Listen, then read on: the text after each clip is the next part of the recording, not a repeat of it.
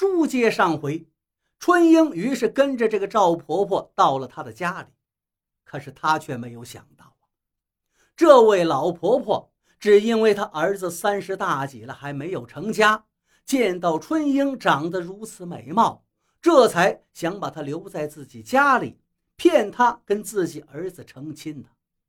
所以一进家门，她是花言巧语，借故让他多留一些时间。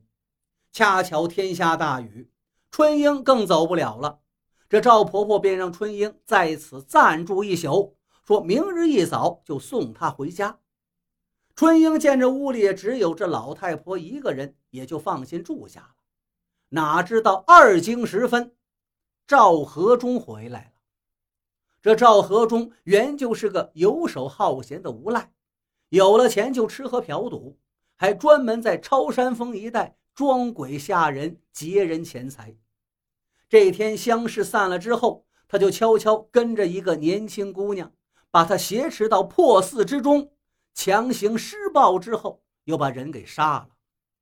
他这刚回到家里，就听了母亲的主意，不由得心头大喜。而此时，春英已被赵婆婆用迷香迷倒，要儿子干了那事，生米煮成熟饭，也便让春英嫁给他了。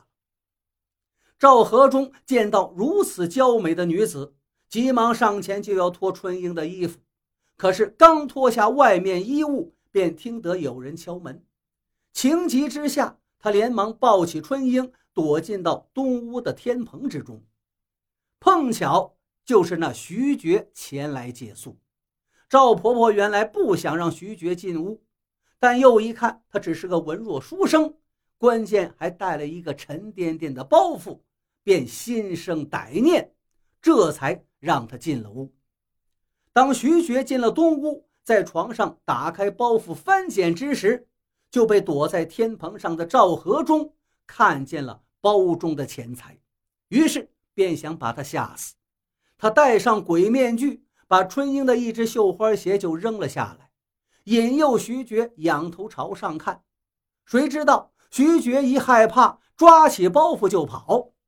赵和忠心想，这个家伙一跑，必定会引来衙门中人，于是便带了春英的外衣，又把徐觉挂在门框钉子上的那条衣服布条拿到了破寺之中，把衣衫。放在那女尸的旁边，把布条子塞进女尸手中。谁知道，当他再返回家时，春英已经逃跑了。赵和忠知道啊，这春英一逃跑，必定去报官，只有把他杀了才能灭口。于是，他又戴上恶鬼的面具，穿上那件看不出颜色的长袍，出门去追春英。追到了那间破寺门口。只见春英由于迷路，正在寺门口徘徊，他就学着发出一声鬼叫，向春英扑去。春英一见恶鬼扑来，吓得立刻逃进了寺中。赵和忠追进破寺，忽然一口棺材“啪”的一声响，棺材盖掀开了，从里头跳出一个披头散发、蓬头垢面的老鬼，朝着青面獠牙的赵和忠嘿嘿一笑。俺乃钟馗，专抓恶鬼，就朝赵和忠扑了过来。赵和忠想不到啊，自己装鬼竟碰上了真鬼，当时吓得惨叫一声，是转身就逃。那蓬头恶鬼吼叫一声，是紧紧追赶。春英这才侥幸逃脱，跌跌撞撞地跑回家里，抱住爹娘，哭得泪人一样。陈云龙夫妇见女儿回来了，是又惊又喜。春英就把如何受那老婆婆欺骗和遭遇恶鬼的经过跟父母说了。陈云龙连忙带着女儿来到县衙，向尤知县回禀情况。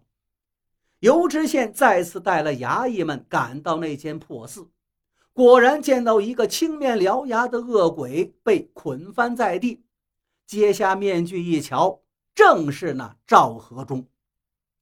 又听得棺材中传出一阵如雷的鼾声，让人打开棺材盖，想不到竟是那被吓疯了的刘天玉躺在棺材里呼呼大睡。尤知县又让人到了赵婆婆家拘捕赵婆婆，并搜查住宅。回到县里，尤知县当堂开审。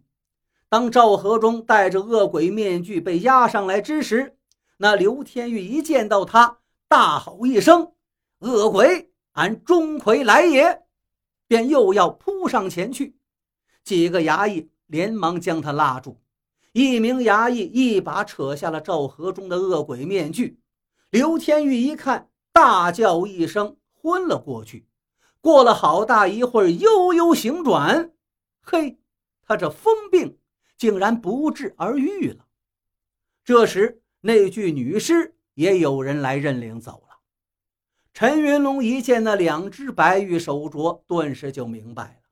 忙问徐觉道：“这位公子，可是石门县人？可是姓徐呀？”徐觉一愣：“正是。”陈云龙又问：“那令尊的名讳可是徐如海？”徐觉大吃一惊：“正是，小生正是奉家母之命来余杭县陈家认亲。”尤知县一听。心中自然明了，哈哈一笑，道：“徐公子，你历尽艰险前来认亲，可知老泰山就在眼前呢？”陈云龙忙接道：“徐公子，老朽便是陈云龙。”徐觉一听，是又惊又喜，当下口称伯父，便跪倒在陈云龙脚下。